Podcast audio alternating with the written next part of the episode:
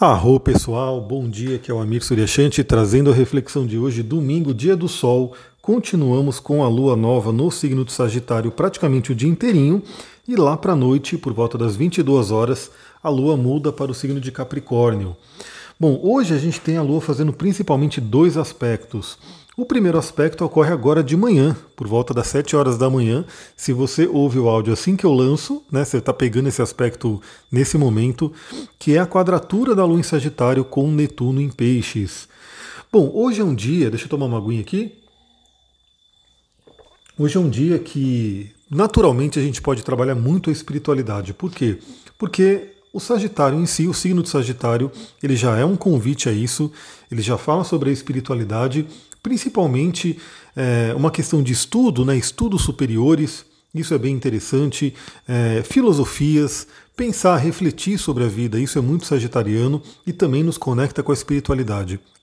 Mas a gente tem essa quadratura com Netuno pela manhã, né, trazendo aí talvez um certo conflito, uma certa confusão, uma certa questão de energia, né? Porque o Netuno ele deixa tudo mais nebuloso, ele deixa tudo mais confuso, né? Quando ele está no negativo. Mas o que eu diria pro dia de hoje é o seguinte: a gente tem alguns caminhos, né, de se conectar com essa espiritualidade. Um deles, sim, a gente pode fazer muitos estudos, é muito interessante, eu sempre recomendo, né, para quem faz atendimento comigo, estude as leis do universo no meu site. Eu vou, acho que eu vou compartilhar aqui com vocês no, no Telegram. Se você está só no Spotify, vem para o Telegram também, participa do canal. Para quem está aqui, eu vou compartilhar o, um post que eu fiz, né, um artigo, resumindo aí as sete leis herméticas, as sete leis do universo. Então, estudos superiores podem nos conectar muito com a espiritualidade, no entendimento da vida, né? E é interessante porque o que é estudar? Você vai ler um livro, você vai fazer um curso, você vai ver uma palestra, você está se apoiando na reflexão de outra pessoa.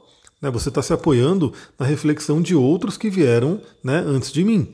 Então, por exemplo, eu estou aqui com uma série de livros de astrologia na minha mesa e eu me apoio, nesse caso, né, em diversos astrólogos desde a antiguidade que vieram antes de mim. E aí eu vou pegando o conteúdo que eles estudaram, que eles refletiram, que eles tiveram como experiência, é, estudo isso e coloco na minha própria reflexão, na minha própria experiência, no meu próprio dia a dia. Né? E provavelmente, como eu até falo, né, mais para frente eu vou escrever livros também, vou deixar esses livros aí como parte do meu conhecimento para que outras pessoas né, vão né, refletir sobre isso. Então a gente tem vários caminhos e temos livros muito voltados aí a essa questão do, da espiritualidade, essa questão do conhecimento superior, eu posso indicar aqui vários. Eu estou ali, inclusive, para fazer né, uma enquete lá no meu Instagram sobre qual livro né, você gostaria que eu começasse a fazer algumas, alguns pequenos podcasts aqui, falando, né, refletindo sobre trechos do livro, leitura comentada, né, que seria uma espécie de clube do livro. Então eu vou colocar lá no meu Instagram, segue lá, astrologia e tantra, para você poder votar, né, para poder ver o que eu coloco também de, de compartilhamento ali. Então fica ligada nisso. Então hoje a gente tem sim essa túnica do estudo, mas a gente tem também uma questão simplesmente do sentir. Do sentir. Daí vem a questão do Netuno, daí vem a questão do Peixes, que de repente é o sentir, é você ir até uma experiência e sentir essa experiência. E principalmente né, um, um, lugar muito forte assim para você poder se conectar com a espiritualidade, se conectar com o divino, é a própria natureza. Eu diria que assim, o divino ele está em tudo, né, a espiritualidade está em tudo, mesmo numa grande cidade, mesmo, sei lá, num prédio moderno, mesmo na loucura ali de um trânsito, de uma avenida, a espiritualidade está ali sim. Né? Só que, claro, é, é mais desafiador a gente se conectar. Então, se você vai para uma natureza, se você vai para aquilo que né, está ali no original, como né, a criação fez, é muito mais fácil se conectar. Então hoje, pelo menos aqui na Pedra Vermelha, está um dia lindo. Não sei como é que está aí onde você ouve. Aliás, manda lá no meu Instagram, eu vou ficar muito feliz de saber de onde você está me ouvindo. Né, você está me ouvindo do Brasil? De que estado do Brasil você está me ouvindo? De repente você está me ouvindo de fora, você está me ouvindo aí de outro país. Eu vou ficar muito feliz em poder saber. O Spotify aqui ele dá algumas estatísticas, né? O Telegram acho que não, mas o Spotify dá umas estatísticas. Mas nada como receber aí a mensagem lá no, tele, no, no, no Instagram falando, ó, eu, eu ouço você aqui do, do, do, Rio de Janeiro, eu ouço você aqui do Rio Grande do Norte, eu ouço você aqui dos Estados Unidos, eu ouço você aqui do Japão, vai saber, né? Aonde estão aí as pessoas que estão se conectando com essa energia.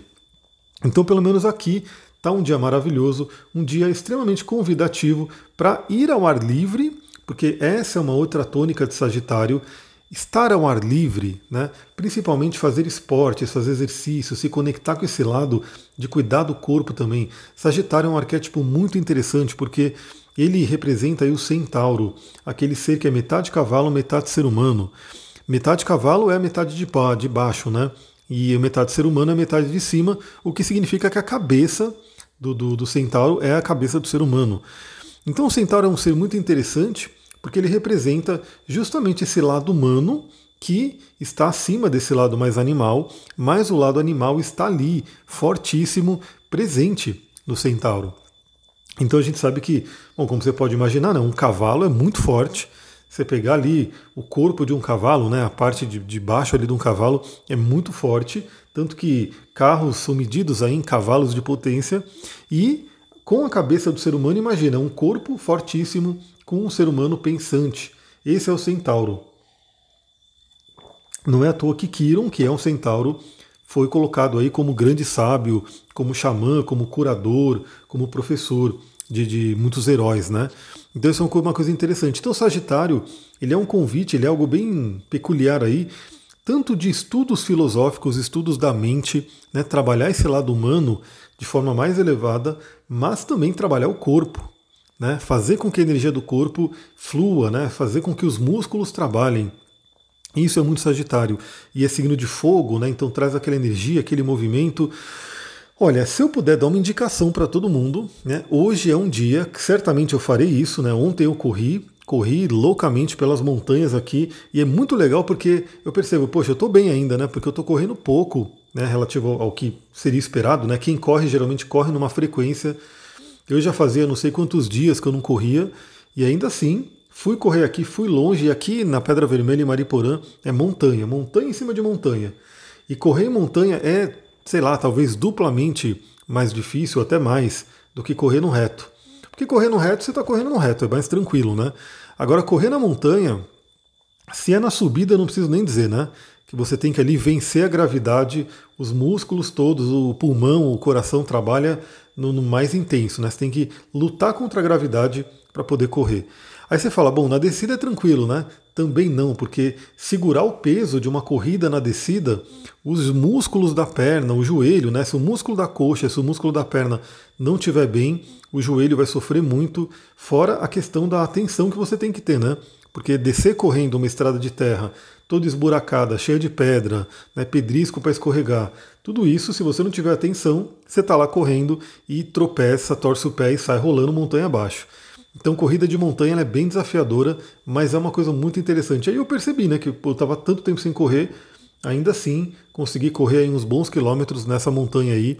Voltei dolorido, mas dormi bem e já recuperei. Então, certamente hoje, novamente, irei para a natureza, irei para a trilha, e é o que eu recomendaria para todo mundo se possível, né? Até porque agora 10 e meia da manhã, então falamos aí desse aspecto mais tenso com Netuno, então ele pode trazer uma certa nebulosidade, uma certa confusão, aquelas pessoas que de repente demoram um pouquinho para acordar, para voltar para o corpo, principalmente porque hoje é domingo, né? Então às vezes as pessoas dormem até mais tarde, acordam, né, de uma forma mais lenta, principalmente se saiu ontem à noite, foi para alguma festa aí no sábado, então temos essa quadratura com Netuno de manhã.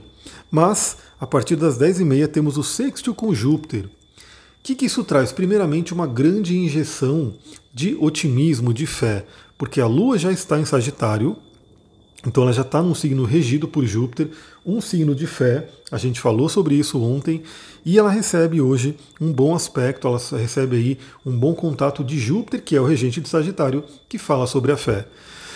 Então diria que é um dia muito, muito interessante para você poder exercitar sua fé, ou acreditar, né? fazer suas reprogramações mentais, fazer estudos que te apoiem na vida. Novamente, quando você estuda as leis né, do universo, quando você estuda o funcionamento da vida, você começa a compreender melhor né, e entender que mesmo aquilo que é desafiador, mesmo aquilo, porque sim, a gente passa por desafios, não tem como negar, né? momentos que são né, difíceis, vamos dizer assim. A gente pode falar de vez em quando a palavra difícil, sim, porque acontece, né? Embora para o nosso cérebro é mais interessante colocar ali o desafiador para a gente ver que é um desafio, mas Planetas como Plutão, como Saturno, né, eles vão trazer todos os transpessoais, né, que são chamados aí de planetas geracionais, transpessoais, eles vão trazer situações, sim, desafiadoras, difíceis. Mas se a gente, se a gente tiver a fé, a gente consegue entender que mesmo aquilo que parece que está nos matando, né, que está nos cozinhando ali, tem até um poema do Rumi que eu vi associado aí a Plutão, né, porque Plutão é como se ele colocasse a gente numa panela de pressão e cozinhasse ali. Né? É como se ele jogasse a gente numa fogueira para que essa fogueira, para que esse, essa energia do fogo, para que essa energia da pressão, para que essa energia do calor tirasse de nós tudo aquilo que não é essencial, tudo aquilo que não é a gente. Então Plutão ele faz esse trabalho e óbvio que não é um trabalho tranquilo, né? Então geralmente quando a gente passa por esses momentos de Plutão, de Saturno, do próprio Netuno, a sua forma, do, do próprio Urano, né, a sua forma, a gente passa por desafios muito grandes. Só que se a gente tiver a, a consciência, se a gente tiver o estudo de entender o que, que significa né, a vida, a espiritualidade, o caminhar, a gente consegue passar por isso de uma forma um pouco mais fácil né? porque a gente vê que mesmo aquilo que está trazendo uma dor, mesmo aquilo que está de repente né, nos lapidando ali, talvez é só também imaginar, né? Se você fosse uma estátua de, de, de pedra, né, um bloco de pedra na verdade, para alguém lapidar esse bloco de pedra, ele tem que pegar ali o um martelinho, tem que pegar ali a ponta de ferro, né, a talhadeira ali, e ficar batendo e tirando pedacinhos ali daquele bloco de pedra. Se a gente imaginasse que tivesse uma questão de sentimento de dor ali, a dor seria grande, né? Imagina que a lapidação ali seria algo bem complicado. Mas o efeito final né, é uma bela estátua, é uma bela imagem. E a gente poderia dizer que é a mesma coisa, né? A gente tem aí um potencial enorme, uma essência enorme que temos ali os cascões, temos ali as couraças, temos ali é, uma série de questões que estão ali de repente atrapalhando com que essa essência apareça da forma mais bela, da forma mais plena. E a vida, o universo, né, aqui para gente que estuda astrologia, nossos amados planetas como energias, como arquétipos, vêm e nos lapidam. Né? Seja no martelinho, seja no fogo, seja na panela de pressão, seja na purificação da água do Netuno, enfim, a gente tem aí realmente esses planetas trabalhando a nossa energia. Mas, ao termos fé, ao termos o conhecimento de como funciona o universo, a gente consegue ultrapassar isso de uma forma um pouco mais tranquila. Então, isso é um ponto importante. Se conecte com essa fé hoje. Outra coisa, né?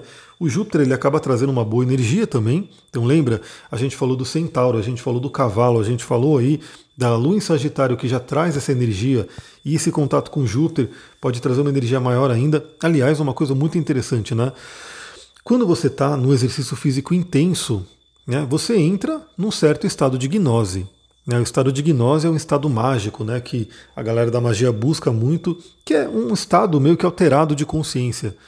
Então, se você estiver fazendo um exercício vigoroso, uma corrida na natureza, uma pedalada, né, para quem gosta de pedalar, alguma coisa, principalmente que você tem que ter uma concentração ali, como eu falei, né, para correr aqui nas montanhas, se vacilar, você torce o pé e cai, né? Você escorrega, você pisa num buraco, você pisa numa pedra, até fura o pé, né? Porque vai saber o que, que tem ali, né, nos, nos caminhos ali. Então é uma coisa bem de atenção.